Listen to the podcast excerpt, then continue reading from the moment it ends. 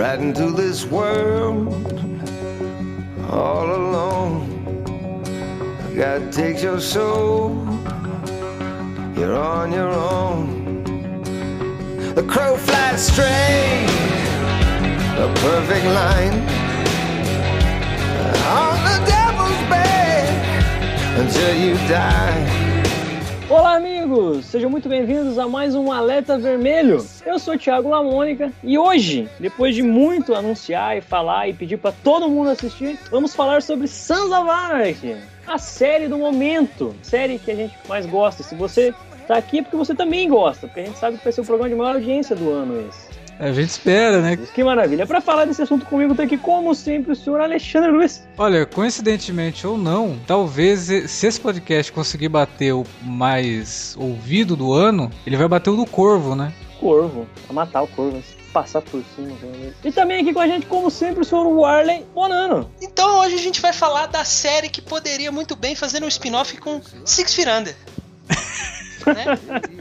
É, mas eu acho que não, né? Porque lá eles não estão no negócio de, matar, né? Mas ele matou, joga na valeta, tá zero. Eles podiam fazer uma parceria, né? É, ué, parceria. Matou, deixa o cartão em cima do corpo e liga pra família, sabe? Ah, nada, nada melhor, faz a parceria com a funerária cujo dono é o Dexter, né? Então. Ah, exato, viu? Tudo, tudo, tudo tem uma ligação, entendeu? E aqui com a gente também, como sempre, o senhor Davi Garcia. Pois é, pessoal, vamos finalmente falar de Sons of Anarchy, né? Essa pequena derivação aí moderna de Hamlet, né? com toques de sopranos, misturado um pouco com sopranos e The Wire também, né? Podemos até lembrar um pouquinho disso aí. E a gente, vocês já citaram Six Firanda também, tem muito a ver, né? Sempre tem um defuntinho aí a cada um ou dois episódios, então. Defuntinho.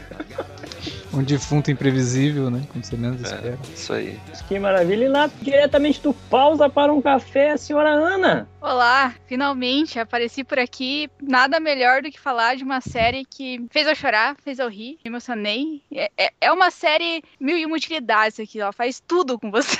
Caramba, que preocupação. Fez a menina emocionar, rir, mas tipo, ficar assustada nunca, né?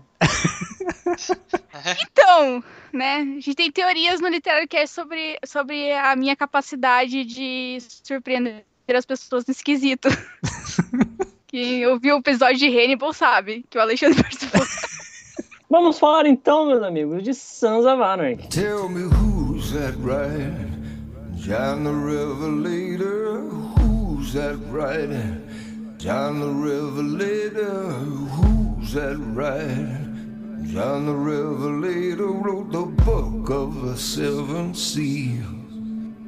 You know, God walked out Senhor Alexandre Luiz, do que se trata essa série tão falada e cheia de sustos e mortes e que a gente gosta tanto?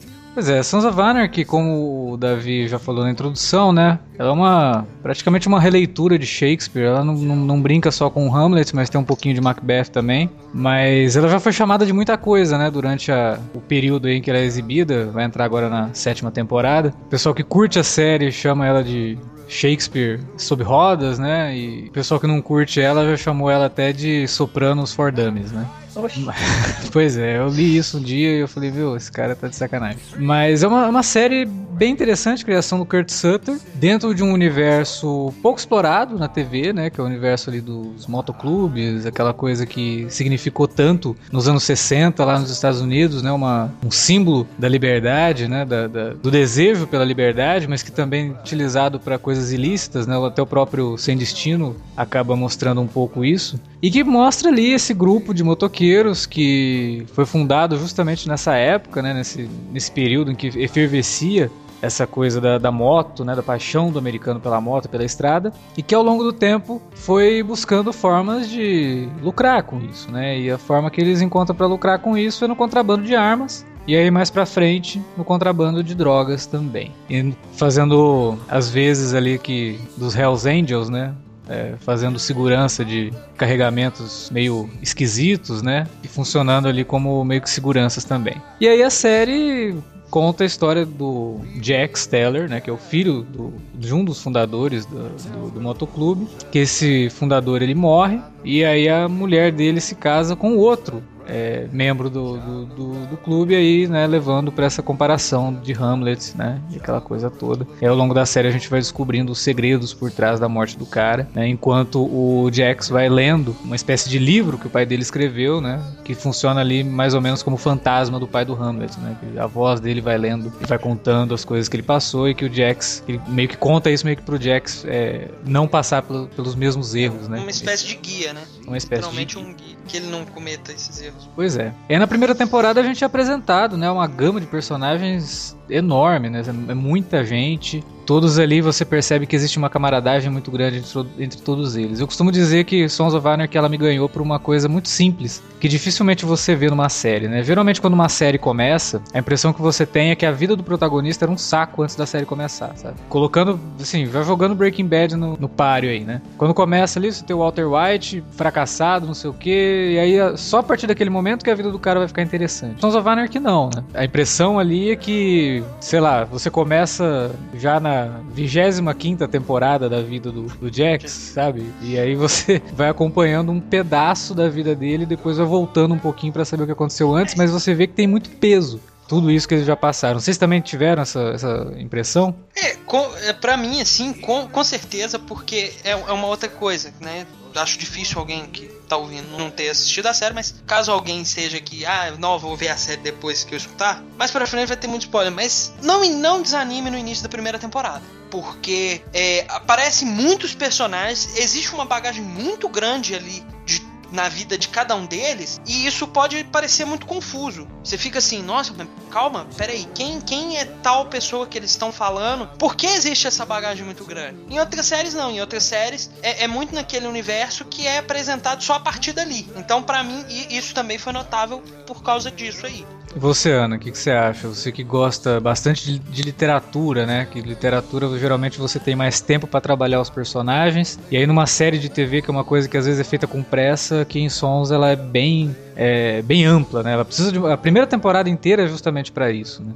É, quando eu comecei a assistir Sons of Anarchy, foi logo ali que começou, que lançou, ainda estava passando a primeira temporada. Eu falei, ah, por que não né, começar a assistir essa série nova, que eu tava numa época assim, que eu queria ver tudo que era série que tava lançando. Aí eu comecei a ver e, e algo me chamou a atenção né, mas eu não sabia realmente o que, que era. E eu acho que foi justamente porque ela me apresentou um, um mundo que já estava criado sabe? Tava pronto ali. Eu tinha que fazer minha, o meu papel como espectador de esperar ah, e ver o que a, a, série ia me mostrar, sabe? Tipo, ir aos poucos e com calma, porque se você realmente for na primeira temporada já querendo descobrir tudo, saber tudo, eu acho que você vai, tipo, ter um pouco de, tipo, pera, calma, não, não é para mim isso. Mas Sons of Anarchy, ela é muito ampla como próprio Ale disse, ela é muito variada. Claro, você tem que gostar de um pouco de violência para conseguir assistir a série sem tipo, é, ter algumas, tipo, ui, credo, como assim, não? Eu acho que ela abrange muitas pessoas, que ele não trabalha só ali, por exemplo, o tráfico, o contrabando, ele vai muito mais pro sentimento e o pessoal sabe? Ele trabalha tão profundamente cada personagem que isso acaba pegando a gente até mesmo lá na primeira temporada. E eu acho que é o que fez a série chegar onde ela chegou, né? Eu acho que também uma coisa que é muito marcante em Sons of Anarchy, né, que eles trabalham, e que é também uma, uma, uma tendência da última década na TV, de construir personagens que são anti-heróis, né? Os protagonistas são anti-heróis ali. É, o mocinho da história, ele é um anti-herói, ele mata, ele, né, já faz muita coisa errada, ele já traiu a esposa, né, uma série de coisas, e a construção construção desse protagonista e dos outros, dos coadjuvantes, são sempre voltados para esse foco do anti-herói. Então não tem realmente um mocinho, um cara bonzinho na história ali. Não tem um, né? Nessa trajetória toda de Sons of Anarchy até aqui, que não seja, não possa ser visto como um anti-herói. Isso acho que ajuda a contextualizar muito, porque traz uma complexidade maior pro personagem, né? E para a história que está sendo contada também. Porque não tem só o, la, né, o lado do bom versus o mal. Eles se misturam muito em Sons of Anarchy, né? Você se pega muito. A gente. Porque o grande dilema pro espectador é você saber que você tá torcendo pro um cara que tá fazendo um monte de coisa errada. Né? É, como a gente fazia em Breaking Bad, como a gente fez em Dex, e, fazia em Sopranos, e às vezes até The Wire e em The Shield, que aliás o Kurt Sutter começou a ganhar destaque em The Shield, né? Que é uma outra série do FX também que vale, vale a pena ser conhecida. Então acho que essas, essa, essa mistura ela ajuda muito a tornar a série tão relevante e, e explica também por que ela durou sete anos, né? Tá durando sete anos. Mesmo com uma audiência não tão alta, né? Como que é o que se espera de, um, de uma série para durar tanto tempo assim. É, isso aí isso é relativo, que assim pro, pro FX a audiência de Sons of Anarchy é maravilhosa. 5 milhões por episódio é algo assim, por um canal fechado, porra, sensacional. O e é problema é de Sons é porque realmente, às vezes a pessoa fala assim, ah, mas essa série não tem audiência. Não, ela é ignorada pela crítica, é diferente. Mas a é. audiência é. ela tem, ela tem o público dela cativo que tá lá meio que quase que desde o início. Não é igual, por exemplo, Breaking Bad, que vinha com audiência mais ou menos e veio crescendo muito com o passar do tempo à medida que ela foi ganhando fama. Não, o Sons of Anarchy sempre teve seu público e ele se manteve. E cresceu, na verdade, né? Cresceu. Da quarta mas... temporada pra frente, os viram. Não assim, absurdamente como é. aconteceu com Breaking Bad, mas é uma série que é muito equilibrada na audiência, assim, realmente tem um nicho muito fiel de público, né? Não tem repercussão, como você destacou, com prêmios e com, com crítica, assim, mas é uma série que é muito querida, realmente, e, e, e eu diria até injustiçada, né? Porque, de fato, ela, ela já, já mostrou tanta coisa boa que merecia realmente ter um espaço maior, assim, nessa. Não digo nem de ganhar M, nada, porque realmente tem muita, série, eu... muita série boa no caminho, mas de, de ser pelo menos lembrada, né? Exato. De, de ser destacada ali, olha, os grandes trabalhos aqui que a gente teve de atores, né? A gente já teve, né? A, a, a Kate Sagal já ganhou. Mas M foi pelo, na primeira série. temporada, eu acho. Foi na, na, foi na segunda. Foi na segunda. É. Mas assim, a série como um todo merecia mais destaque. Mas o público que é fiel acompanha do início ao fim mesmo. É uma série difícil de você começar a assistir. Ah, não, não gostei, vou largar. Muito difícil. Ela realmente fisga. Você fica o tempo todo ali, cara. Pra onde esses caras vão? Qual vai ser a próxima besteira, o próximo crime que eles vão cometer que, que eu vou estar tá torcendo pelos caras, né? O, o legal de Sans é que, por mais calmo que o episódio possa parecer, que não existe, no final você sabe que vai acontecer alguma coisa que vai te deixar louco pelo próximo episódio, sabe?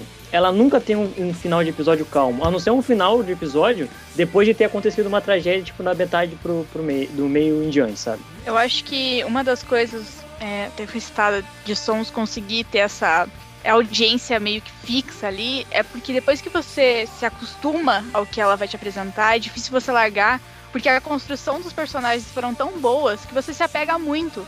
Não importa qual personagem, claro que alguns você tem é, mais afinidade que outra, você gosta mais de algo daquele personagem, mas todos eles em geral constituem uma família, que é uma grande família ali. E aquilo te dá um, dá um sentimento tão gostoso de, tipo, poxa, eu preciso saber o que vai acontecer, eu preciso acompanhar essas pessoas. E a série te dá isso de uma boa forma, é, construindo personagens que. Ela chega lá no final, por exemplo, você fala, cara, como que esse personagem fez isso?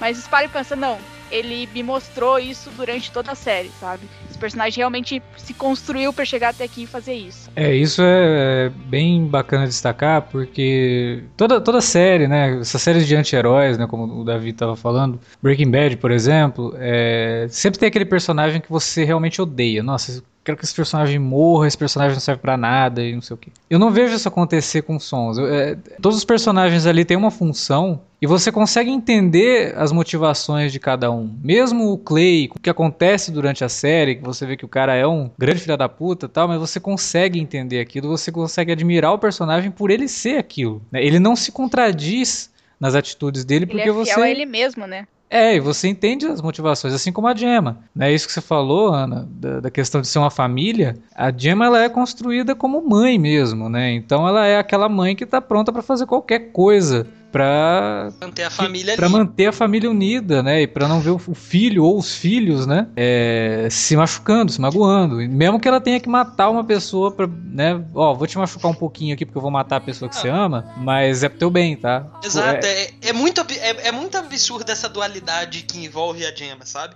Por isso que ela é uma das personagens mais ricas da série. Porque ela, ela comete atrocidades, sabe? Matar uma pessoa pensando assim, não, mas isso vai ser melhor pro meu filho, eu vou, eu vou manter ele do meu lado mais pra frente. Você fala assim, cara, que, que loucura! É, e, e, não é aquela motivação de novela, sabe? Que novela tem isso também, né? A mãe vai e faz um negócio para manter o filho do lado dela, porque. Mas não, sabe? É uma motivação humana, uma motivação que você realmente consegue entender, porque durante toda a série isso foi, foi sendo construído, né? O, todos os personagens ali, o grande momento de cada um seja o grande momento na temporada ou o grande momento de um todo, é um momento que foi construído. Então você, a hora que acontece, você fala, puta, era isso. Tem um momento na série, cara, que você começa já a, até prever o que os personagens vão, vão fazer, assim, que você já conhece os caras, você já tá íntimo deles. É, eu várias vezes me peguei na quinta, na sexta temporada, até na quarta, é, completando falas de personagens mentalmente, e o cara vai e fala exatamente aquilo que eu pensava. Você fala, não, mas então a série é previsível? Não né? É porque você conhece os caras, você chegou num nível de intimidade com aqueles personagens que você sabe o que eles vão fazer. É, eu ia comentar até isso mesmo. Tipo, Sons of Anarchy é previsível, entre aspas, mas, tipo, é mais aquela sensação de que, tipo, poxa, isso aconteceu mesmo, sabe? Tipo, ele fez isso realmente. Era, é, era isso que eu imaginava que ele ia fazer. Não aquilo tipo, nossa, eu sabia que aquilo ia acontecer. É porque você acaba vendo que os personagens são realmente, desde o início, eles são construídos de uma forma fiel àquilo que eles são. Não é um personagem que, ah, ele é o mauzão e de um dia pro outro ele.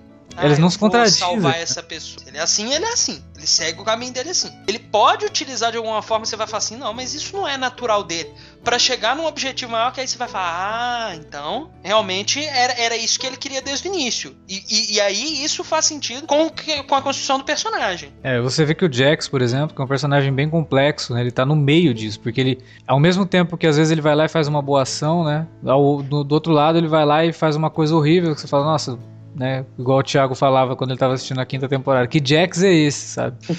o cara vai mudando completamente, mas faz, faz sentido a mudança dele. E, e, ele é um personagem realmente que tá entre dois mundos ali. Ele quer é, é até um pouco clichê isso, né? Que ele é o, é o, cara que ele quer sair do ramo do crime, né? Ele quer legalizar o negócio, ele quer fazer tudo direitinho. E aí tem lá o Clay que, não, se você fizer isso, a gente vai faturar menos, né? Não sei o que, quero ganhar dinheiro aqui. Mas isso acaba funcionando dentro da trama, não fica uma coisa jogada. Né? Da mesma forma como Breaking Bad também, né? Ela, ela tem aquele, aquela mudança, daquele momento que o Walter fala, não, agora eu preciso parar. Né? Assim como o Poderoso Chefão, não, agora eu preciso parar, preciso legalizar e tal.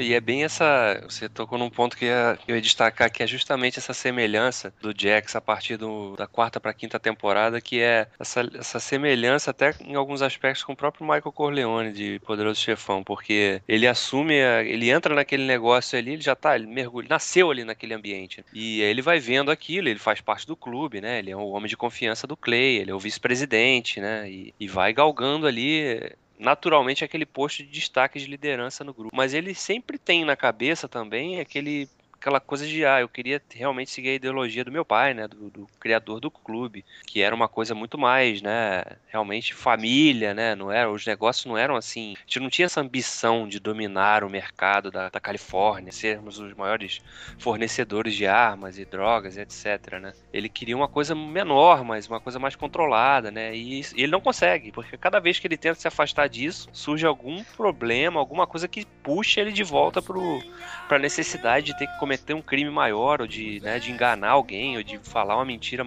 contar uma mentira cada vez maior para ele, né, e pra, pra família dele também. E, e, esse é o dilema, né, o grande dilema do personagem na trajetória toda, né, e ele vai crescendo, né, pula daqui para lá, mas é um dilema que tá sempre cercando o personagem. Sabe o que eu acho interessante? É que esses dilemas e essas coisas que acontecem para que ele não consiga sair ali do mundo do crime, né, não consiga legalizar todo a, o, o grupo ali de motoqueiros, isso não parece como uma desculpa para continuar na próxima temporada, sabe? Uma desculpa para ter uma segunda temporada, uma desculpa para a série continuar. Não, aquilo acontece parece de forma natural na série. Agora que chega tipo, não, agora a gente vai conseguir, vai dar certo, ó, a gente vai embora até a gente vai conseguir criar nossos filhos da melhor forma possível, a gente vai conseguir, não, não vai dar, tipo, acaba, dá aquele quebra, acontece alguma merda. Só que essa merda que acontece não é algo assim, uma desculpa só, esfarrapado, ou chega, tipo, joga na tua cara aquilo. Não, aos poucos aquilo vai se construindo. Quando você acha, não resolveu, não, ficou uma, um negocinho ali atrás, que você, se você, você não quis olhar direito porque você tava tão focado como Jax, que a hora que aquilo é apresentado, você, putz, é realmente isso, não vai dar certo, sabe? É, e, e, é legal também porque o, esses dilemas e conflitos que surgem, eles se mesclam entre problemas familiares, né? E, e os próprios os próprios problemas que vão ocorrendo em torno do clube, né? Uma ameaça de uma investigação federal, um rival, né? Que é, que são vários, né? Que vão surgindo ao longo da, da história também. E isso está sempre misturado, né? Não dá para você separar. E uma coisa puxa sempre a outra, né? Da, na segunda temporada, quando, quando termina, o, o, dilema é: o filho do, do Jax foi, foi levado, né? Pra, pra Irlanda. E aí que já, já puxa uma outra história que é a ligação do, do, do clube com os irlandeses, que são os fornecedores de armas. E isso daí da, da, acaba depois desencadeando outro evento já na quinta e sexta temporada. Então, quer dizer, é uma história que o drama familiar se, se mistura e se confunde com os problemas e os, e os conflitos do, dos negócios deles ali. E o tempo todo isso puxa a história. E isso é que é tão fascinante, porque nenhum aspecto da série fica desinteressante, né? Como acontece com muitas. Você fica assim, ah, tá, não precisa focar nisso aí não, vamos, vamos pro que interessa. Não, em Sans, todos os aspectos eles têm um peso e uma importância. Então,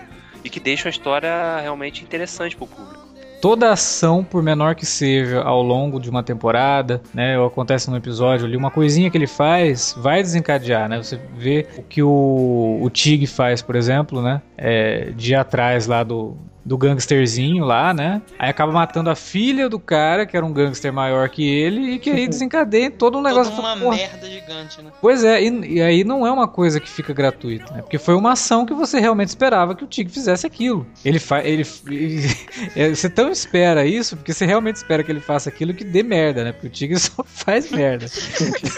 não, o Tig, o Tig eu vou te falar. Ele e o Joyce com, com, é, batalham ali pra ver qual que vai ferrar mais, né? Nossa! É tipo, o coeficiente de vai dar merda dos dois é assim, é num nível estratosférico, sabe? Uma ficha tipo, de RPG é dar merda gigantes. Eles não têm o é... departamento de vai dar merda no cérebro, sabe? Ele, ele até pensar. Ele, ele, ele, você já vê isso nele, que ele é o primeiro a fazer uma merda gigante, né? o primeiro a fazer uma merda gigante na série já é ele. Então você fala, putz, esse cara. E eu achava, cara, no começo, quando eu comecei já existia a série, já existia as sete temporadas da série.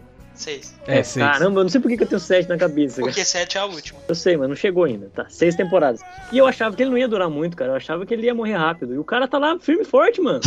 É, o Tig eu, eu apostava que ele ia morrer também, cara. Mas... Porque ele é o típico personagem, por isso que é, né? Por mais assim que. Ah, é um estereótipo, né? Ele é um personagem, ele é o, o patife da equipe, né? Então ele é o cara que pode morrer realmente a qualquer momento. Mas aí eles vão construindo ele de tal forma que ele não pode morrer agora. Exato. Ele, ele, é, ele é uma das peças mais importantes. Ele, ele é um peão. É, ele é exatamente um peão. Você precisa dele para ganhar o jogo. Porque ele é extremamente fiel a você se você, né, como. É. Ele é meio PMDB, como o Davi. É, diz, isso, né? sabe? Ele, ele, joga do quem lado tá quem no tá poder ganhando. Ali, se é o Clay, eu vou pro lado do Clay. Se é o Jax, não. O Jax, meu. Né? Então, Amigão, assim, vem cá. É, ele, ele, não vai, ele não vai te trair se você estiver por cima. Né? Então, por isso ele é tão importante.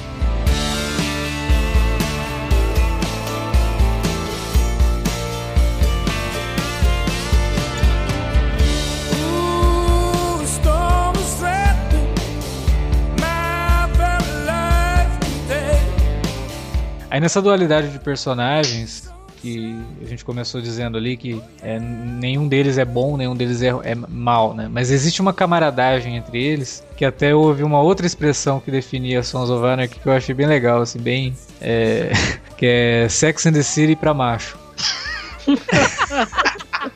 Puta, Cara, esse povo tá, tá demais com essas definições, sabe? É, eu achei bem legal, assim, eu achei legal porque é bem isso, né? Você vê que os caras, eles têm uma noção de irmandade muito grande, né? Então, até quando você acha que um deles vai trair todo mundo, ou que ele vai abandonar todo mundo, não acontece. Na verdade, ele tava tramando para ajudar, que é o caso do Bob, que é um personagem fantástico, né, cara? Ele é um personagem que o dia que se ele morrer na série, eu vou chorar, cara, porque o cara é muito foda. O cérebro daquilo tudo, sabe? Ele é o cara que é o conselheiro mesmo, né? Pô, e aí, o que, que eu faço? Tô fazendo merda, né? É, você tá fazendo merda. Só que agora você vai ter que continuar fazendo essa merda, porque se você voltar atrás, você vai se fuder, entendeu? Ele parece que é o único que pensa ali, realmente. É, ele, ele. Ninguém tá pensando, é ele que tira a ideia.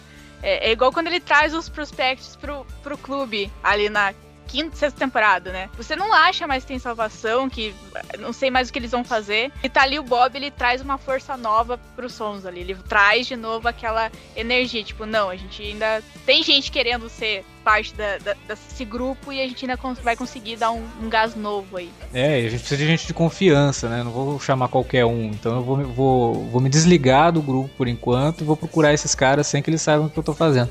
É, quando é, ele um fala plano. pro Jax que é. ele precisava ajudar de alguma forma e não era ficando ali, né? Você é. sente aquilo, tipo, poxa, Velho, vem cá, deixa eu te dar um abraço. é, pois sabe, é, vem cá, é gordinho, legal. Sabe o que é o mais bizarro, cara? Porque a imagem que eu tinha dele antes de Anarchy, eu só tinha visto ele uma vez na vida, que era em Velozes e Furiosos 2, cara. Que ele é o cara torturado com o rato na barriga. Nossa! Que isso, cara? Ele tá em praticamente todos os filmes do Nolan, pô. Ele, ele faz o. Batman, Batman Begins. Begins, ele faz o Amnésia. Ele... Mas eu, a imagem que eu tinha dele era do cara lá sendo torturado pelo rato na barriga. tipo, e ele tá muito parecido com o que ele é em São Zavalek, sabe? Gordão, desleixado, assim e tal. Ele é daquele jeito na vida real, eu acho. É, ele Todo personagem ser, dele é assim, cara. Não, pra mim é. é outro dia ele foi é preso, inclusive. Ad eterno. Pra mim, eu chamo pra mim é só Elvis Ele foi Elvis preso recentemente lá, ele tava num. Ele tava num carro lá e tava com não sei quanto de maconha lá, foi preso ele. Tava fiança. Por que não, né? Por que não, né? Sons of Anarchy não é nada mais natural, né? Ele saiu do estúdio e esqueceu que precisava é. ficar no, é, né? personagem. Não, gente, é cenográfica essa maconha, porra. Assim como tudo que deve ser consumido na, na série deve ser só cenográfico. né? Não, não é, ah, é. com certeza. Com certeza. Ah, mas esse negócio que vocês falaram do, né, da, do, do, papel de cada um desses personagens é, é interessante porque realmente a estrutura toda do clube ela é uma, uma família mafiosa, né? Realmente, uhum. né? Tem o cabeça, tem o cara que vai fazer o, o trabalho pesado manual, tem o conciliere, né? Que seria o Bob aí. Tem lá a Mama, né? que é a figura da Gemma, que tá ali sempre na periferia, mas sempre interferindo e tentando proteger todo mundo, né? E jogando para manipular também as coisas para que fiquem sob controle ali do filho e do, do marido, né? Até um certo ponto. E então é realmente essa estrutura toda. O, acho que o grande mérito mesmo do Kurt Sutter foi ter, foi ter conseguido pegar um. mesclar tanto, tantos elementos né, de, de universos tão distintos e, jogar isso tudo para dentro do clube, né? E, da, e para as ações do clube. É uma coisa que eu, que eu admiro muito no, no Sutter também é a canalice dele, sabe? Porque ele, ele, é muito canalha com os próprios personagens e ele coloca os personagens em situações assim que beiram ridículo às vezes por conta do humor negro, né? E a série tem muito humor negro. Tem, tem umas cenas que você fala, meu, não acredito nisso. Parece que você tá vendo uma sitcom às avessas, sabe? Pô, se a gente pegar, se a, gente pegar a trajetória do próprio personagem do Kurt Sutter. Nossa, não, aquilo ali. É, meu Deus! Isso, é, isso é uma pessoa que, que pensa no, em masoquismo e não tem coragem de fazer na vida real fala assim, vou fazer com o meu personagem. Mas não, tem lógica. Tem cenas que eu via dele que eu falo assim, como esse cara conseguiu fazer isso com ele mesmo? É, eu não ia ter coragem de fazer isso sabe? comigo. É, é aquele negócio, né? Quem que ia querer interpretar o, o Otto se não fosse ele? É, ah, vou ter um papel para você aqui. O cara vai se lascar a série inteira, no final ele vai arrancar a língua fora, vai ser enrabado. Vixe, cara. que isso, cara. Ele vai ser o cara que assim, olha, era melhor ele morrer do que continuar do jeito que tava. É esse o personagem que você vai fazer. Ele, ele acaba virando quase que o monstro do Frankenstein no final da série. Ele tá todo remendado. E é foda, porque ele nunca trai o clube. É, quando você acha que ele vai trair, ele faz um negócio muito maluco, bizarro, cara. Que você fala, não acredito, precisava disso tudo. Não tinha um jeito mais fácil de, de não trair o clube. Você precisava mesmo arrancar a própria língua no jeito, cara, pior maneira possível. Eu, cara, toda vez que eu lembro daquela imagem, eu sinto a dor que ele deve, deveria ter sentido, cara. Porque é um absurdo aquilo. E a hora que acontece, você tá lá, não, tipo, agora, agora vai, né? Agora ele vai entregar o clube, agora vai ser lindo de ver. Aí o cara vai lá e você fica sem reação na frente. Eu, eu pausei a cena e falei assim, não, pera, não vi isso. Cara, Como assim? E, e, o melhor é ele jogar a língua na, no vidro ainda, cara. Nossa!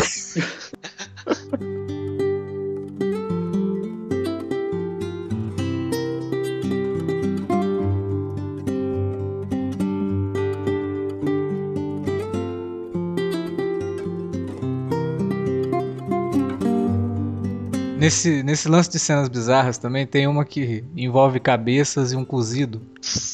Que o cara tá fazendo um chile, né? Ah, sim, claro. Panela. Nossa, mano. Aí ele acha uma cabeça. É uma nessa, né? Aí dá pro cara experimentar o feijão. Os policiais todos ali no clube e tal. O que, que eu vou fazer com essa cabeça? Aí o cara entra, assim, ele joga a cabeça dentro da panela. Ele dá pro cara Aí, Por que não, né? Que não? Dá um gostinho, dá um sabor, né? A Gemma vai lá mexer, se ela vê a cabeça que isso? Se ela olha para ele, tipo, faz um sinal para ela, ela, ah, tá, eu acho que eu vou levar essa panela pro pessoal lá que tá guardando não sei o que. Os caras, não, não, dá um pouquinho aí. Cara, é muito bizarro, é muito bizarro. Ele, ele é muito, muito, muito canalha no humor dele, assim. É, é, fazer os caras passarem por situações muito absurdas que você, você tem que ter um, um, bom grau, assim, de humor negro para poder dar risada, mas é acaba sendo hilário, cara. A série usa muito disso. Ao mesmo tempo que ela faz um troço desse aí do nada, assim, ela te dá um choque de realidade. Não, volta, a gente fez isso só pra você dar uma risadinha, mas agora vamos voltar pro peso da série. É, é só, pra, é só pra não, não destruir demais, sabe? Assim, você já tá sendo é... massacrado demais. Mas vamos lá, vamos lá. E você pode ver que todos os, se não todos, praticamente todos, passaram por, por, por momentos bem traumáticos ao longo da série, né? É, pô, a Gemma tem um momento pesadíssimo na segunda temporada, né? É. Ela, ela, carrega aquilo ali ao longo da segunda temporada toda, né? Fica ali guardando aquilo e, e o, o, o, o Tig tem o dele, né? Que é o ver a filha sendo assassinada na frente dele, né? Essa cena que, diga de passagem, assim, era pra ser é linda. Problemática. Era é. pra ser linda, mas eu gosto dele, mas não, não pra fazer drama, cara. Não, é, ele é... Puta merda. É, ele é fraco. Não, ele é terrível. Mas, mas sim, a cena era pra ter um impacto sensacional. Ainda tem um impacto, porque é Sons of Anarchy, né? É. É, é que você acaba sentindo porque, pelo momento, assim. Sim. Se fosse no começo da série, acho que muita gente teria largado a série ali, né? É, se for pra ver esse tipo de reação, eu não, não quero mais ver isso. Mas é, depois tem... de tanto tempo, a gente já conhecia o personagem, a gente sente por ele, assim, mesmo que ele. Hum não, não consiga passar isso, mas a gente sabe sente. Que, ele não tipo, sinta, né? Aquela reação e, e, tudo pelo próprio cara que ele é, que ele é meio doente, né? Todo, todo, o, o seriado inteiro ele mostra uma pessoa doente como o, o Tig, né? E aí quando chega aquela parte, você fala, cara, é o que ele vai fazer e pronto, sabe? O que, que vai acontecer ali? É, é aquilo que você pode esperar dele. Agora, por exemplo, toda a parte ali da, da questão que envolve a Irlanda ali, toda hora que eles vão pra Irlanda e estão ali, é, eu fiquei com muito medo que acontecesse qualquer coisa com o Tibbs. Porque. Ah, é verdade. Cara, ele é um personagem que eu me apeguei tanto ao longo da série que eu sei lá, tipo, eu vejo ele como um paizão, assim, e eu, eu, acabei me apegando muito a ele. Então, quando tava toda. qualquer coisa que envolve ele, eu já começo a ficar com medo. É, ele e o Bob, assim, são fora de série, Nossa. são personagens excelentes. O Tibbs realmente é, é, o cara que você quer ter do lado, sabe? É, o, a subtrama envolvendo ele e o Joyce. Nossa. E a forma como eles resolvem isso depois, né? Que eles caem na porrada, é muito bom, cara. É, é muito legal. É, é, tipo aquela coisa que você fala, pô, os caras estão num nível de intimidade tão grande que eles conseguem resolver uma situação na porrada, terminar e continuar sendo amigos, sabe? Separar, né? Assim, vamos resolver isso aqui agora, pronto. E o ator tem uma história trágica, né? Aquela cicatriz dele lá foi um, um assalto né, que ele sofreu, né? Na, na, Escócia lá e fizeram aquilo com ele. E ele ficou desolado, assim, porque ele queria ser ator, né? Fizeram isso com ele, ele falou, pô, não vou ter chance nenhuma mais, né? Quem é que vai querer um, um cara com uma Ele ainda não conhecia o Kurt Sutter. no dia que ele conheceu, ele falou, meu ídolo, meu herói. Foi o Robert Carlyle, né? Que era amigo dele e tal, que falou pra ele, não, cara, vamos lá, não sei o que e tal, e levou ele para fazer uns testes, acabou conseguindo uns papéis para ele. Ele fez bastante filme nos anos 90, né? Ele fazia filme de fazendo... guerra, né? Coração Valente, Gladiador. É, ele fez Coração Valente. Gladiador, tipo, qualquer filme que você possa pôr uma cicatriz na cara de alguém é interessante. Né? É, tipo um cara, um soldado que já passou por muita coisa, né? É. Então ele tá ali pra se mostrar. E ele tem uma carga pesada, assim, né?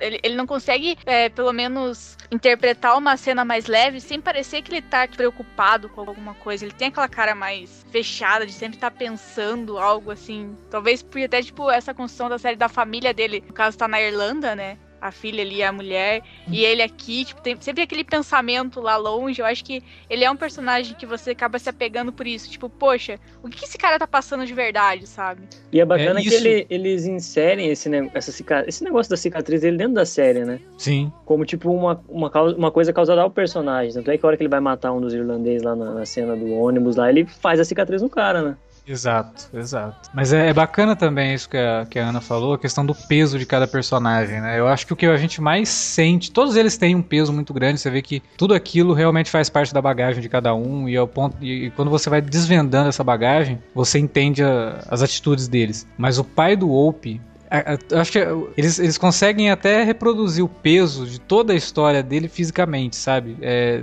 dele tá aquele problema que ele tem, que ele tá sempre cansado e tal, dá a impressão que o cara já passou por tanta coisa que aquilo já, já, já se manifestou fisicamente para ele, sabe? Então toda vez que ele tá em cena, você realmente sente o peso da experiência daquele cara, né? Principalmente quando ele tá conversando com o Jax e tal. É outro personagem também muito bem escrito. Muito, é. Mesmo que ele aparecesse pouco na série, mas ele é muito, e assim, muito bem escrito. mesmo que já houvesse, né? Assim, a gente já vê desde o início que cada personagem tem seu peso de história passada. A evolução de vários deles ao longo da série e você vê o peso em cima deles só aumentando Cara, para mim, o que o Charlie Hanna fez desde a primeira temporada, cara, a evolução que ele tem passado é, é de bater palmas. Não, ele, realmente. ele passa de um moleque, né? Que é um moleque. É, inconsequente, assim. Ele era inconsequente, completamente inconsequente. Você via.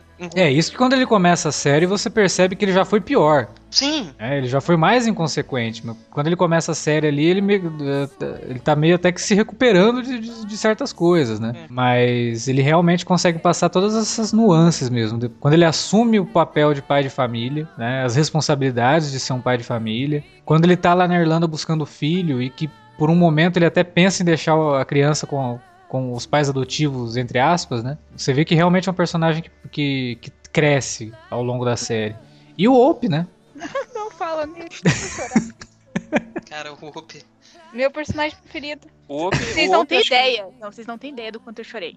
O Kurt Sutter, ele, ele sabe te. Porque se fosse num season final, beleza, você já tá preparado para vir uma destruição. Não sabe qual. Mas, cara, isso num terceiro episódio é sacanagem. Não, é. Assim, é pensa é... bem, eu parei de ver a série quando eu ouvi o Ope vai morrer. Eu falei, não, não, não vai. Pra mim não vai. Parei de ver isso. Parei de ver a série. Parei de ver a série. Aí o que eu fiz? Voltei, né? Depois de longos anos, espero. Falei, não, agora eu vou voltar pra assistir. Quando eu assisti aquele episódio, eu falei, por que eu fiz isso? Tava melhor na minha cabeça com o Ope ainda bem. Mas é uma cena que o jeito que mostra ela, o jeito que ela é, é, é feita, é tão, tipo. É, é, cada, cada espancamento parece que é em você, sabe? De tão real ali. E a própria parte de deixar os outros integrantes ali, tipo, olha, vocês vão ver e vocês não vão poder fazer nada. É você, espectador, ali assistindo. Vocês vão ver, mas vocês não vão poder fazer nada. É, é muito forte. Eu vou tirar de volta. Essa, sem dúvida, é uma, uma das sequências mais fortes da série, assim, de toda, né, da trajetória toda. Se a gente for fazer um top 5, essa daí provavelmente vai estar em primeiro ou segundo lugar. Agora, o que eu queria destacar muito do Ope também, que foi um personagem muito importante pra, pra série, que ele representava para mim uma espécie de compasso moral, né, pra... porque ele era sempre o cara que questionava as decisões do, né, pô, não vamos por esse caminho, né, não vamos mexer com isso, isso vai dar merda, não sei o que. Ele sempre, né, aquele cara que, e que puxava, né, esse, esse lado racional no Jax, né, ou tentava pelo menos, né. Era sempre o cara que se colocava na frente ali questionando de alguma maneira. Mas ele sempre respeitava também, né? Até um certo ponto. Ele, né? ele, ele era um pouco assim, né? Como se fosse assim. O que o diário do. para mim, o que o diário do pai do Jax fazia por ele, o Op fazia um pouco em vida, sabe? Ele, ele era um pouco que o guia do Jax. Por mais que não seja, tipo, falando, mas era em questionando, tipo, você tem certeza disso aí? Sabe? Fazia ele refletir. Por mais que às vezes o Jax ainda não seguisse, mas fazia ele refletir de alguma forma.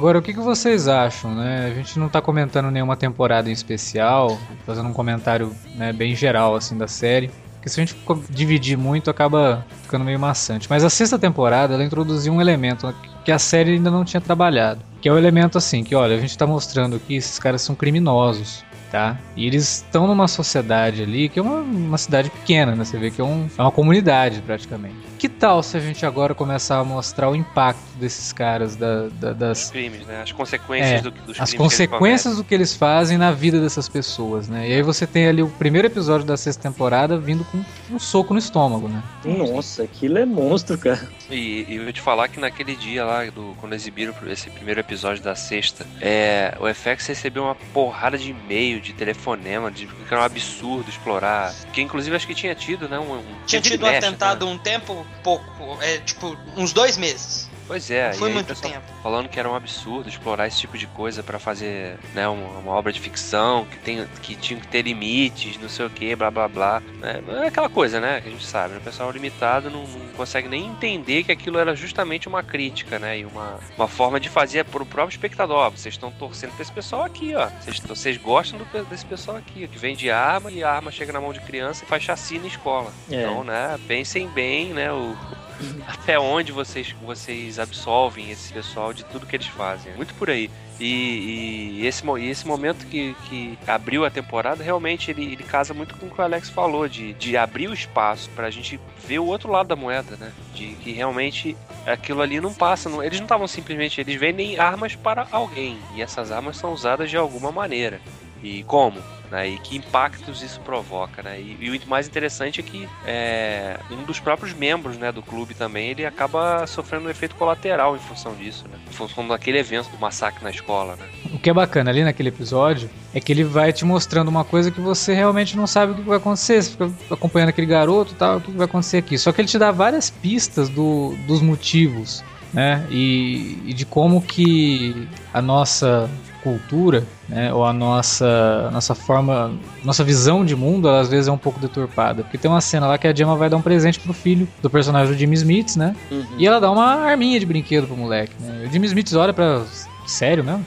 Tipo, eu acabei de falar pra você que eu, né, quero afastar meu filho de todos esse tipo de coisa, você vai dar uma arma de, de plástico para ele, né? E aí logo depois acontece aquilo. Então eu acho que a sexta temporada ela acaba trabalhando outras coisas também, né? Outros, outros momentos assim que você vê que aquilo tudo afeta a vida daquelas pessoas. E é, é bem interessante, dá a impressão que o Kurt Sutter meio que. Não que ele esteja fazendo um meia-culpa, mas bem isso que o Davi falou, né? Vamos, vamos agora parar para pensar um pouco sobre esses caras, sobre o que, que eles fazem, né? E o impacto deles. É, eu acho é, que a gente não essa... quer glorificar o crime aqui, sabe? Essa questão ela vem realmente para você ver que todo, toda a glória que você deu para esses caras, sabe? Todo aquele, nossa, eles são fodas, eles fazem, tipo, eles são legais, eles são descolados, eles são motoqueiros, sabe? Eles escutam rock and roll e querendo não tem aquela coisa tipo, poxa, isso pode ser legal. Não, cara, isso não é legal. Eles estão cometendo crimes, eles estão matando pessoas e apesar do que você pensa assim, tipo, para dar aquela desculpinha, tipo, ah não, ele matou o cara que merecia, sabe? É, é aquela questão do, do roubar de quem, quem rouba dos outros, sabe? Ladrão que rouba ladrão tem 100 anos de perdão. Então, é, tipo, ah, ele matou quem merecia. Mas será que tudo aquilo, como você falou, será que tudo aquilo não tem uma consequência muito maior? Vamos olhar por outro ângulo, sabe? Vamos ver de fora agora. Será que todo é, aquele cerco, os vilões de Sons of Anarchy pelo menos para quem tá assistindo ali, acompanhando, acabam sendo os caras bonzinhos, que são os policiais, né?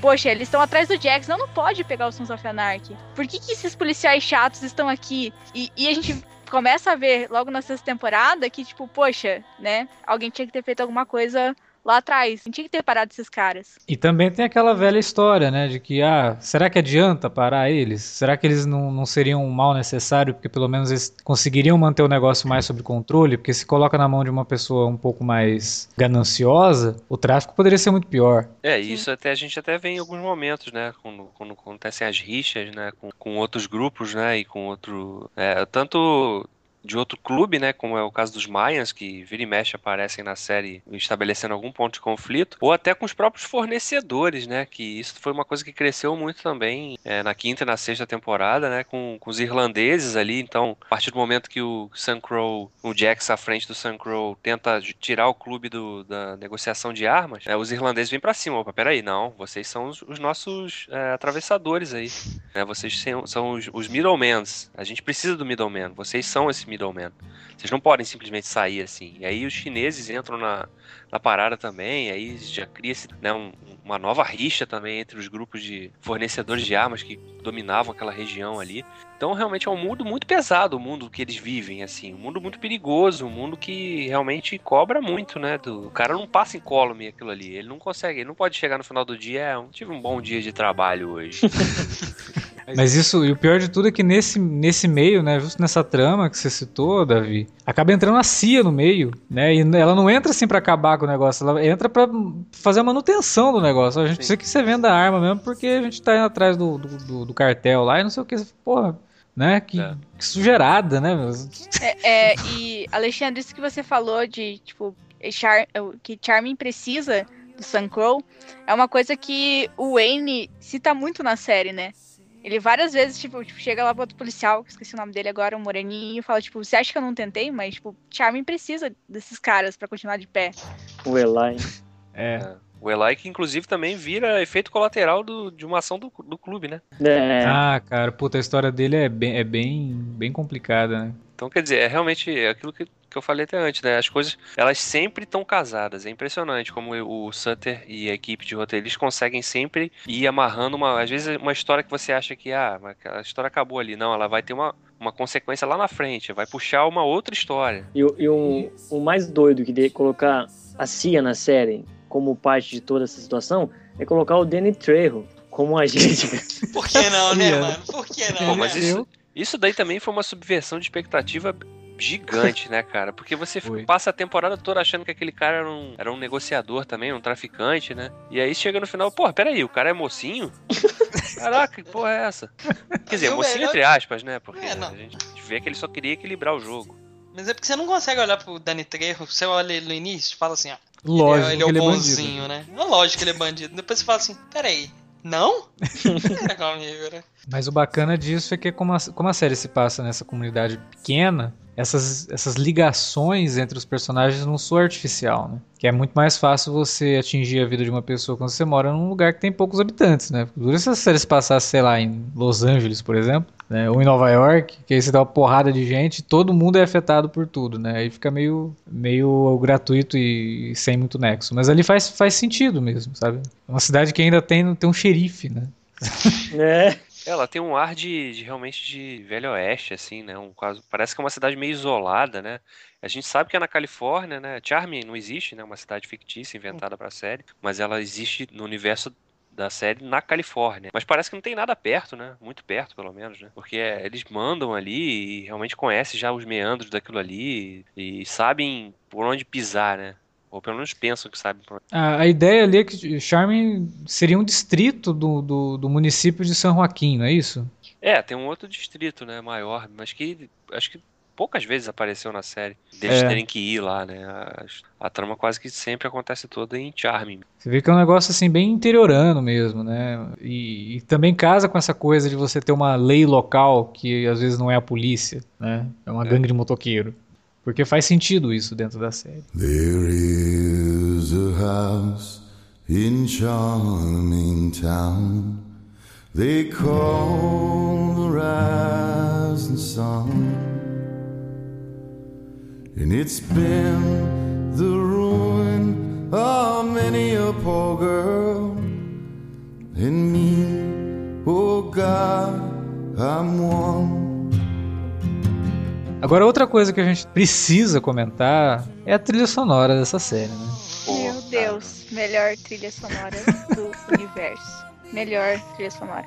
A quantidade de banda que eu conheci por conta da série. É, já começa assim: primeiro episódio, primeira cena, tem a música do Black Keys ali, Hard Roll que é o Jax ali, uma moto, né, pegando a estrada ali e tal. Aliás, tem, aparece até um, vocês falaram que ia, esse podcast ia matar o corvo, né? Tem um corvo então. que aparece na primeira, primeira cena, né? É, pô, não foi à toa que eu é, falei do corvo. Ah, então. ah, que o corvo também, né, eu acho difícil alguém saber, mas é, se, como se diz, símbolo. seria o nosso urubu.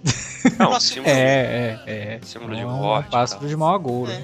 Mas aí então... tem tem a trilha realmente e a trilha em muitos momentos ela ajuda a contar a história, né? Isso que é mais importante, não é só uma música legal. É, é uma sexta música... temporada chegou ao ápice isso assim, né? É, Todo episódio não, tem um... É meio cold case, né? É, meio, é, Cold Case, meio Miami Vice lá nos anos 80, que foi a primeira série que realmente usou a música efetivamente para contar a história, né? As bandas da época. Eu não sei, eu acho um recurso tão, tão foda, sabe assim? Eu fico vendo a cena e falo assim, mano, isso é uma obra de arte, eu tô vendo um quadro passando na minha frente. Ele não, além de tudo, sabe? além da música ser excelente, né? Porque eles nunca usam músicas ruins, isso que é, que é legal, assim. É, além da música ser ótima, a cena faz todo sentido e é tudo muito bem feito, né? Às vezes entra um slow motion, um negócio assim muito bonito de você ver acompanhando aquilo. Vira um clipe mesmo. E muitas vezes a música toca inteira, tipo, os últimos cinco Isso, minutos do, é. do, episódio. Ou cinco é primeiros. Agora, agora só falar nessa sexta temporada é incrível, realmente. Foram todos os episódios e eu falei assim, cara, Te amo, Kurt Sutter. Isso é muito lindo, cara. Realmente, Isso é muito tempo- lindo, sério. na Sério, é sexta- surreal, mano. Na sexta Eu- temporada, os começos de episódio, essas aberturas de clipe eram em 5, 6 minutos, cara. É, mano. É. Mas é Sem- foda sem porque con- te situa completamente de todos os personagens que estão ali. Você precisa de um privilege on Sons of. Sabe, entendeu? Porra! Sem contar a variação durante a série da, da, da música principal, né? Da música Assim, tema. o tema de abertura, né? Quando eles vão pra Irlanda, né? Que ela muda pela primeira Nossa, vez. E a abertura muda também, ela fica verde, pô, É. sensacional. Perfeito, muito perfeito. E aí depois, na- na- a partir da quinta, né, que eles deixam a música um pouco mais pesada, né? Bem legal aquilo que acaba mostrando bem os caminhos que a série toma, né? Porque a série realmente fica mais pesada ali a partir da quinta temporada. Eu acho que uma das escolhas música banda e, e que vira e vira muito clássica de Sons of Anarchy, não tem como você ouvir depois e não lembrar de Sons of Anarchy, é de White Buffalo, né? Porque você escuta Ah, sim. qualquer música deles, tipo, é, é- Sons of Anarchy. Pode até não ter passado, mas devia ter colocado em algum episódio essa música. E é muito cara de Sons of Anarchy. E foi uma das dos caras que eu descobri por causa da série, até acho que por causa disso também eu, eu ligo muito a série. Cada hora que começa a tocar uma música dele, você sabe que aconteceu alguma bosta, né? Tipo, que agora tem um momento que ferrou, tá todo mundo pensativo, tá todo mundo chorando. Uma hora que eu acho que a música foi muito bem inserida na série foi o episódio que o Jack é, tá como presidente do clube. Ele tá sentado no seu lugar de presidente e a Tara tá atrás dele. Representando Hum. aquela foto da Gemma e Do do, pai dele. Final da quarta nossa, temporada. dá um negócio no coração aquilo. Porque você vê, tipo, parece que cravo na madeira, naquela mesa, a mudança dos personagens. Tanto da Terra, que pra mim é uma das personagens que mais mostrou essa evolução durante a série e uma forma justificada e, e ela surpreende os espectadores ali, quem tá assistindo. E ela mesma, né? Que, que ela não sabe. A hora que ela se torna o que ela é ali no final da série, é, é, é- pra ela é, é surpresa também. Tipo, ela fica tipo, olha o que você fez comigo. Né? Olha o que eu me tornei aqui. E seguindo o exemplo da Gemma, né? Nossa, Ela segue total. bem o exemplo da Gemma mesmo. Ela tem a Gemma quase como mo- modelo. E, e por isso até que as duas se rivalizem tanto, né? É, por isso tanto que ela tem esse ódio pela Gemma, né? Porque ela É. vê ela ali. E, e querendo ou não, ela faz a mesma coisa que a Gemma. Ela faz de tudo pra proteger os filhos dela. Exato. E a música que toca é House on the Rise, of the Rising Sun, né? E ela é adaptada, né? Adaptada com uma outra letra pra casar ali com a, Aham. Mas eu tava vendo uma entrevista com o pessoal do White Buffalo. Foi até um showzinho que eles fizeram, assim, meio intimista e tal. E aí o cara que tava mediando o showzinho ali perguntou pra eles: Ah, essa música que vocês tocaram agora toca tocou, né? Em Sons of Anarchy. Como é que vocês fazem, assim? Você escreve a música, já sabendo o que vai acontecer? Ele, não, não, não, não. Você não tá entendendo. A gente já tinha essa música pronta. Essa música já tinha sido lançada. Eles simplesmente ligaram pra gente, ó, queria colocar essa música no episódio, beleza, assim, mas a gente não escreveu pensando na série nem nada. E é incrível como casa, né? Talvez tenha ocorrido ao contrário, né? O Kurt Sutter ouviu a música e falou, porra, Eu preciso de fazer uma cena que vai encaixar pra essa música. né? E o próprio vocalista do The White Buffalo, ele daria um bom personagem, né? Pois é, ele, Ele caiu muito bem. aparecer. Nas... Não sei por que ele não tá na série ainda. chama o Marley Manson, mas não chama o cara. Pô? É, isso é uma coisa que a gente pode comentar também, o tanto de participações especiais que tem em Sons of Anarchy, né? Que vai desde Stephen King, Nossa! Nossa! Nossa! Vênus. A Meu Deus, Vênus. essa hora, a hora que ele aparece, eu parei, eu pausei. Pera, tô vendo certo? é a mesma reação que eu tive. Nossa, vocês não têm ideia. O melhor, era, o melhor era a função dele, né?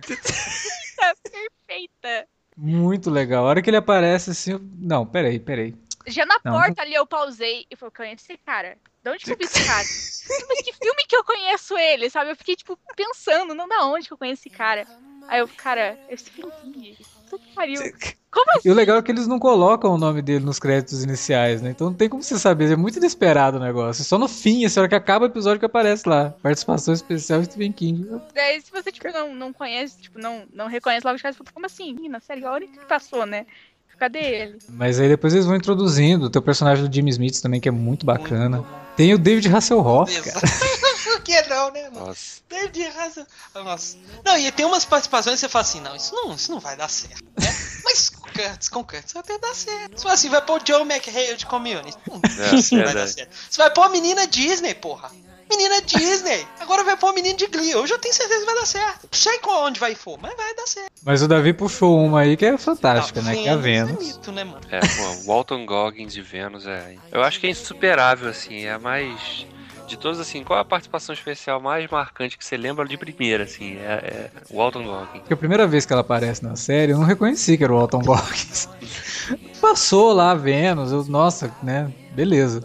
Aí passou um tempo, eu não sei o que, que eu fui pesquisar. Eu acho que por que, que eu fui pesquisar o Walton Goggins? Ou, ou algum filme que eu fui pesquisar e tinha o Walton Goggins. E tipo, sabe aquela busca do Google, tipo, relacionados assim? Aí aparecia o Walton Goggins, aí relacionado, Sons of Anarchy. Ué, mas ele tá em Sons of Anarchy? Achei que ele tá, ele tá numa série atual, né? Que é Justified. Como é que ele tá em Sons of Anarchy? Aí eu cliquei lá em Sons of Anarchy. O Walton Goggins participou tal da temporada. Eu não vi o personagem. Falei, ah, bom, vou ficar esperando, né? Na temporada que eu tô vendo, vou ficar esperando. Aí aparece a Vênus de novo. Aí eu fiquei olhando pra Vênus assim. Caraca, é ela que eu E que personagem maravilhoso, né? Adoro ela. Pô, é- que raio de maquiagem é essa que eles fizeram? É muito perfeito o negócio. Por isso que eu não reconheci. Porque aquele peito dela, você fala, não, pera aí. Não é possível. É muito bem feito, é muito bem feito. E o mais legal, né, da participação dele é que criaram uma história, né? Pro personagem depois. Pois ainda. é, pois é, tem toda uma história. Uma história do, daqueles momentos que a gente mostra assim, ah, o clube, né? Os caras de vez em quando eles fazem coisas boas também, né? É porque tem coisa que nem criminoso aceita, né? Pois é, tem um código de ética ali que. Aí, é, igual, aí é igual junta- o cara fala, né? Se vocês não tivessem matado, eu teria o prazer. E aí que é mais uma participação da série, que é o Eterno Robocop, né? É, Vitor Bueno. Que é, é, inclusive dirige vários episódios depois, né? Mas é, é bacana essa morte do Jackson aí, que ele mata a mãe da Vênus lá, tipo, porque ele mata ela, na verdade, não pelo que ela tava fazendo, mas pela, pelo, pelo la- a lavada que ela tava dando na Vênus, que tava caindo tudo com ele, né? É, ele não aguentou, né? Ouvir a verdade. Na verdade, ele se identificou tudo com o discurso inteiro da mulher, e por isso que ele matou ela, né? É, aqueles momentos do Jax já que ele já tá bem mudado, né? Porque ele já não tá nem aceitando muito a própria verdade, né? A própria realidade. E, e por falar em matar, a série é, é, é é mestre em matar personagem de uma hora pra outra, mas tipo, da maneira mais inacreditável possível, cara. Eles te acostumam com o cara, de repente o cara pega, tá no, tão trocando tiro, o cara pisa numa bomba e explode. tipo, sério, cara. Você fez eu gostar do cara pra matar ele desse jeito. Pois é, mas o legal que que eu gosto bastante em termos de roteiro é que todo personagem de, de Sons morre no, no, no tempo certo, sabe? Você percebe que se ele não morresse ali, ele ia ficar sobrando depois na história. É ele que precisa morrer o Cordão lá, né? O Prospect que, que entrou pro clube tipo, ele começou a ficar sem. Ele entrou pro clube, mas ainda continuava faz- fazendo as tarefas de um prospect, sabe? Daqui a pouco o cara vai lá e mata ele. Pronto, do nada. Também numa É, hora que você eu- menos espera, né? Eu digo assim que até o Op, cara, eu acho que ele morreu no momento que ele tinha que morrer. Se ele continuasse ali, ele ficaria sobrando. Ele mesmo percebe isso. Por isso que ele se sacrifica ali, sabe? Ele- Ele vê que ele não tem mais lugar naquele, naquele momento ali. Então, É, e, e, assim, é isso que mais surpreende. Porque o Clay era um que eu falei assim, cara. Ele, vai- ele vai perder a mão e vai passar do tempo com o Clay. Por que não? Porque sempre questionava assim, pô, quando é que o Clay vai morrer? Ele sempre falava assim: você quer que eu destrua um dos meus melhores plots assim? Eu vou levar isso onde eu der conta. Falei assim, vai levar até o último episódio. Isso aí. E ele vem e me. Nossa. E me mata Tem- o Clay. Eu falei, não.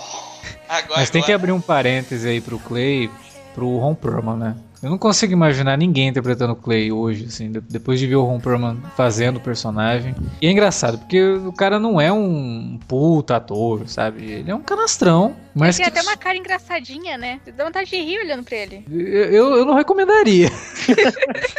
Mas ele, ele é um cara assim que nunca. Os personagens dele acabam ganhando por conta da simpatia do Ron Perlman. Ele é um cara que realmente, quando vai fazer alguma coisa, ele, ele, ele- ele se dedica ao negócio e pode ser a pior coisa do mundo, mas toda vez que você perguntar pra ele, ele vai falar que, porra, adorei fazer. Mas aí na, na quinta temporada, quando ele começa a ter aquele lance de vou fingir aqui que eu tô doente, a forma como ele interpreta aquilo, eu acho que ele chegou num ápice, assim, ele tá brilhante como, como intérprete mesmo, sabe? Porque você, de- determinado momento, você até para pra pensar, você fala, porra, esse cara tá mal mesmo? Né? Aí ele, não, mas não sei, ele não tá tão bem também, né? E, e aí a forma como ele cai, é, fica de ombro caído, e aí ele começa a conversar, e você fala, puta, será que ele tá sendo sincero? Aí ele, ele, ele te perde totalmente, porque quando você acha que ele tá sendo sincero, ele tá te enganando, quando você acha que ele tá te enganando, ele tá, tá sendo sincero, sabe? É, na última temporada que ele tá, principalmente na cadeia, é. você fica totalmente em dúvida com ele, cara. Você não sabe porque se ele tá fica, limpo, ele se vai... ele tá com plano, se, qual que é a dele, sabe? Exato, você fica pensando assim, porra, qualquer momento esse filho da puta vai ter um plano mirabolante, né? E até o último momento dele, você fica imaginando isso, cara. Até quando ele entra na salinha lá, que ele fala, não, vamos lá, então você, você me mata, então você fica, não, ele vai puxar uma arma, ele vai fazer alguma coisa, sabe? Não é possível, é o Clay, porra. Fala assim, É, vai pegar ele- um caminhão dentro da sala, não sei. Sei lá, né? A, cena, a cena do Clay na prisão, quando ele tá lá no. Ele vai lá no culto, que de repente ele começa, ele começa a zoar o culto todo lá. Nossa senhora, aquilo ali é um dos grandes momentos dele na. Cara, ele, mas É ele, ele sacaneia forte, ele viu? Ele fala as maiores barbaridades, cara, assim, né? O, o pastor fica lá olhando assim, pô, esse, esse aí tá condenado pro inferno mesmo. Não, e, e assim, é, é legal porque o, o próprio Sutter falou que a primeira vez que ele gravou o piloto não era o, o Ron Perlman, era o Scott Glenn que ia fazer o, o Clay. Depois ele viu o resultado e falou assim: não, vou ter que mudar. E aí ele conseguiu o Ron Perlman e regravou as cenas. O Clay era pra ser o Scott Glenn. Sim. O Scott Glenn é um personagem, é um, é um ator assim que ele é muito. Ele é muito íntegro, cara. Eu não conseguiria acreditar no Scott Glenn fazendo um Pois motoqueiro. é, né? Eu, eu acho que deve ter sido mais ou menos o que aconteceu com o Sutter. Ele deve ter olhado e falado assim: vai rolar, hum, pra onde eu quero chegar, isso não vai rolar. O cara era o chefe da, da Clarice, né? No Sim, Silêncio dos Inocentes, porra. Não consigo imaginar esse cara fazendo motoqueiro filha da puta igual o Clay, sabe? O Ron Perlman tem uma cara de sacana. Isso, então aí. Ele tem uma cara muito diferente. É, tipo, o cara é o elo perdido, né?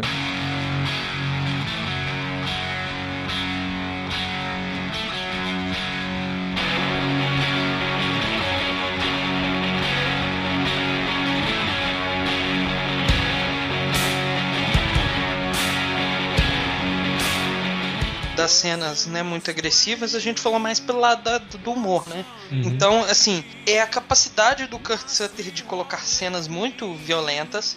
Que pode às vezes falar assim, ah não, mas isso não tá muito gratuito. Não, não tá gratuito. No universo em que a série se passa, isso te dá mais, parece que te dá um senso maior de realidade. E te E a sensação de perigo constante, né, cara? Isso, Eu acho né? que as cenas são tão fortes, elas vêm com esse peso pra te incomodar. Ela precisa te fazer, como você disse, trazer pra realidade, te mostrar ali que o que tá acontecendo de verdade. Porque chegam momentos na série, assim, na série não, nos episódios, que você vai levando aquilo, tipo, ah, tá de boa ali, ou eles saíram, acabaram de sair de um, de um tiroteio, mas ninguém se feriu, tá todo mundo bem rindo dentro do carro, sabe? Quase cap- capotaram o carro e tão rindo. Não, beleza, sabe? É uma coisa meio, ah, legal, engraçada. Mas aí vem com essa violência, com essa cena, tipo, que joga sangue na tua cara, que mostra a, a tortura e mostra qualquer coisa que vai realmente te incomodar como ser humano, que você não conseguiria ver aquilo a, a, olho nu acontecendo com outra pessoa, pra, pra te mostrar o quão aquilo é palpável, sabe? É, é- é- e não só tá ali na série, mas como acontece também na vida real, né? Assim? Até a própria cena que aparece membros do corpo dos outros, sabe? A cena da cabeça na panela, a cena das mãos do, dos dois Suns que são mortos pelo, pelo, pelo irlandês lá, pelo Jax ter falado pra ele, hands off, ele pega, mata os caras e arranca a mão e deixa em cima do colete, sabe? Você vê aquelas mãos em cima do colete assim, cara, dá um negócio ruim na gente. Não, a cena que os caras estão arrancando a tatuagem do outro cara lá. No começo da série, Mano, né? aquilo é... Ou então um tiro no meio da testa da esposa do Whoop. Essa questão de partes do corpo, até que é aquela cena lá do, dos peitos, que a hora que chega a caixinha pro Jackson, eu falei, não, não acredito que é isso. A hora que ele abre ali, tipo, ah, oh, beleza, chegou. Chegou, E fica aquela caixa o episódio inteiro andando pra cima e pra baixo. É muito bom. vou fazer um unboxing aqui, né, que chegou pelo correio. Gravar um vídeo postar no YouTube.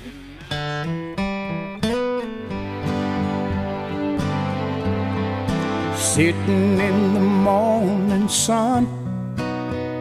I'll be sitting when the evening comes, watching the ships roll in. Uma coisa que eu acho que a gente pode falar é, de repente, é expectativas pro último ano, né? Pra onde vocês acham que, que a série vai caminhar? Pra onde ela vai caminhar, eu não sei, porque o Kurt Sutter é mestre em, em me arrumar, tirar uns coelhos da cartola, inserir uns negócios que você fala assim, da onde ele tá tirando isso e aonde ele pretende levar isso. Até porque alguém esperava, por exemplo, que viesse trazer nessa última temporada a história do menino, e, e, levar isso aonde chegou, todas as consequências disso, acho que nem o maior chutador esperava algo assim. Então, é difícil. Mas o que se espera é que nós vamos, enfim, ter uma resolução de toda essa guerra. Quer dizer, uma resolução não, né? Negativo, porque eu acho que a guerra não vai acabar, mas. Porque agora os chineses, os latinos estão tudo. E ainda tem os irlandeses, estão tudo doido atrás dos sons, né? É, eu acho que agora tem toda a questão familiar mesmo que Também. pode desaguar, né? E vai pegar pesado. Vamos ver o relacionamento do Jax com a, com a Gemma, como é que vai ser daqui pra frente. É muita coisa, né? É complicado dizer, assim, mas. Na verdade, a única coisa que eu espero é que a série termine tão bem com, como tudo que ela mostrou até agora, sabe? Eu espero não ser decepcionado pelo, pelo Kurt Sutter, eu acho que a gente não vai ser, mas é a única coisa que eu espero, assim, eu espero um final digno, um final bacana. E que... Eu acho que mesmo que se ele der um final que tipo, pode não ser o melhor final, mas ele vai fazer com que seja justificável, sabe? Ele vai não, fazer é, com que aquilo seja. Não, beleza, é realmente isso que tinha que acontecer. É, não, exatamente. Tem que ser um final digno, um final à altura. É, que final à altura não significa que cheio de reviravoltas, né? Significa. Tem que, que... ser um final que faz jus ao que a série apresentou. Né? É, e com hum. tudo que a gente viu dos personagens. Assim. É uma série de personagens. Então a gente quer ver uma resolução para todas as subtramas, né? Ou pelo menos pra maioria delas. Até porque, particularmente. Principalmente pra boa música, né? É, pô, qual será que vai ser a música que vai encerrar a série, hein? Até porque, particularmente, por favor, não me venha com redenção, tá?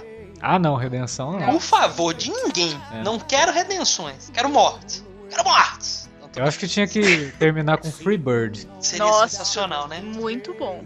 Manda uma cartinha lá pra ele. Eu tocando Freebird os caras os cara em alta velocidade com as motos e os caras da, da, polícia atirando. Puta, tocando Freebird. Porra, não precisava nem de continuar mais nada. É final, final Bud Cassidy? Tipo... É, pode ser, Olha, velho. Porra. Eu não, eu não sei não, viu? Mas eu acho do jeito que o Canceta é sacana, ele pode repetir o David Chase aí, dar um tela preta no final e você ficar, ué, o que aconteceu? Também, cara. Não, e eu acho que seria foda. Seria foda, porque é, é, é, muito representativo o final de Sopranos. Não, não é. importa se ele vai morrer hoje ou amanhã. Ele Sim. vai morrer é, uma hora. Porque esse mundo que, ele, que faz, ele, ele se é. envolve, sabe? Então seria, seria também. Óbvio, eu ia ouvir mimimi até a. Nossa senhora. Ah, você vai ouvir. Você sabe como é que você vai ouvir mimimi no final dessa série? Que ele nunca vai explicar quem é mendiga. Ah, é. Mendiga, Aí mendiga é Deus. Um mendiga é Deus. De gente. Quem é essa mendiga, meu Deus? Tô mais curioso pra saber quem é a mendiga do que pra saber o que aconteceu no final de Lost. ai, ai, não, quem é essa mendiga? Mas ele não vai revelar, porque a mendiga, inclusive uma coisa que a gente havia comentado, né, nos nossos papos aí em off, que a mendiga ela é um, um, elemento, que é até um elemento que ele pode manter como elemento sobrenatural mesmo, e foda-se, sabe? Tipo, eu não tenho que dar explicação do que é essa mendiga, entenda o que você quiser, né? É, eu acho excelente se ele fizer isso. Não, é ótimo, porque cada vez que perguntam pra ele, ele fala uma coisa. Sabe? É. Ele não, chegou a falar que é Deus, que é um anjo, que não é nada, é só uma mendiga. Se você procurar fica... na internet, cara, tem mil e uma teorias, né? De que ela é uma amante do, do, do pai do Jax. É, depois que a menininha lá é filha da última temporada dele. não seriam tão difíceis assim. Ah, não, mas é um negócio muito. Mas é algo que não é o único da série. Mas, mas, mas é algo que poderia fazer sentido depois da, da última temporada. Sim, mas aí as pessoas estão buscando uma, uma, uma, explicação racional pra coisa. Eu acho que não é por esse lado, sabe? Eu acho que o negócio ali é servir como símbolo mesmo, né? É, é, é, inclusive, por conta da sexta temporada, faz muito sentido ela servir como símbolo de como o, os negócios do clube afetam a cidade, cara né? Porque ela teria sido a vítima, né? De um, de um, de um acidente, automo um acidente automotivo que teria matado o pai do Jax. Então é. Você pega e fala assim, nossa, ela é re realmente a representação. Porque esse foi um dos temas da sexta temporada. E ela é a representação disso, assim, da, da, da influência que, que o, o, o, clube tem na cidade. A gente aceita que ela é sobrenatural, pô. Ela tava lá, ela tava lá na Irlanda. Pois é. digo é. que tem dinheiro pra passagem desse jeito. É, a gente tem que aceitar é isso. É longe, porra, é longe. E, de novo, né? A gente começou falando, isso aí é Shakespeare sob rodas. Então tem um lance meio Macbeth ali com ela, tem um lance meio Hamlet ali com ela também. Depois desse, desse ano acabar e tal, e aquele papo que saiu na Comic Con esse ano de um possível spin-off contando sobre o Jack e o, e o Pine. Aprovam? John, né? Jack, é. É, John, John Jack é o Ah, eu aprovo totalmente. Se for bem, tão bem escrito como a série principal. É, se for uma minissérie estilo Fargo com história fechada, porque eu acho que também não cabe ficar enrolando muito. É, não, É. mas ele É, mesmo eu- acho é. que já falou que queria só uma temporada. É, faz É, aí se uma for minissérie. só uma temporada, bora, cadê isso, sabe? Olha, Mas eu, acho que também precisa de mais. eu tenho certeza que isso vai sair. Pelo, pelo seguinte, a menos que o Kurt Sutter não queira. O FX, isso aí é com certeza. O público quer. Só falta ele falar assim, olha, vou escrever, mas primeiro ele tem que escrever a nova série dele. Daqui a um tempo. É, ele tá fazendo uma série medieval, né? Não, gente. Olha, desculpa, Game of Thrones. Mas vai ser triste pra vocês a partir do próximo ano. Olha, sinto dizer que a situação vai, vai dar ruim. Ah, eu tô bem ansioso pra isso aí, cara. porque isso- Eu, eu já eu não sou muito fã de Game of Thrones. Eu parei de ver a série, eu não curto. Então vai ser muito bom jogar na cara dos fãs de Game of Thrones. eu tô muito esperando por isso, por esse meu momento. Eu vou jogar muito na cara. E eu quero também ver a comédia de humor negro dele, né? Que ele vai fazer pra esposa, né? Será um novo Guilherme Del Toro, né? 730 série. Não, contanto que ele faça, meu filho, não tem problema. May your dreams bring you peace in the darkness. May you always rise over Então é isso, meus amigos, que a gente tinha para falar sobre Sons of Anarchy, a série do momento, a série que a gente vai comentar no próximo minicast, que começa no dia 12 de setembro aí, essa última temporada, o Adeus de Sons of Anarchy da nossa querida televisão. Não perca, fique conectado aí, feed assinado em dia para estar recebendo os minicasts. Não esqueça de comentar, divulgar, compartilhar, mandar para todo mundo esse podcast aqui e vem falar pra gente o que você acha de Sons of Anarchy, você que fez a maratona, que eu tô ligado que lá atrás, há um ano atrás mais ou menos, quando a gente falou que ia comentar Sons of Anarchy, muita gente começou a maratona porque a gente falou e vinha falar no Twitter que tava gostando e tal. Então, por favor, fale com a gente novamente, usa a área de comentários e os outros caminhos que o Alexandre sempre gosta de te lembrar. Você pode mandar um e-mail lá pra gente pra alertavermelho@cinealerta.com.br ou nas redes sociais, lá no twitter.com/cinealerta ou no facebook.com/cinealerta. Exatamente. Utilize todos esses caminhos e vem comentar com a gente Sons of Anarchy, essa série que já se tornou tão querida em nosso meio, nossa rotina televisiva. Agradecer a Ana pela participação aqui com a gente nesse podcast de of Anarchy. E lembrando, sempre, você que gostou dela e quer procurar lá na internet, aonde que o pessoal pode te encontrar, Ana? Olha, em vários lugares. Curtiu e quiser também me ouvir mais falando besteiras às vezes, pode me ouvir lá no Literário Cash, www.literariocast.com.br ou no Pausa para um Café, que é onde eu escrevo sobre literatura e converso sobre várias coisas envolvendo a cultura pop em geral. Então, e claro, obrigado por terem me convidado, por ter para principalmente falar sobre uma série que foi muito especial pra mim e que, né, tá chegando ao fim, infelizmente. E também é bom, porque nem tudo deve durar para sempre. Pô, tá aqui com vocês é sempre legal, vocês são muito divertidos e valeu. Lembrando que a Ana também está aqui no Cine Alerta, na coluna Alerta Books. De vez em quase nunca ela escreve alguma coisa. Então, visite lá, vai estar o link aqui no post do Pausa, do Alerta Books. É isso, meus amigos, até a próxima. Tchau. Tchau. Ui. Valeu.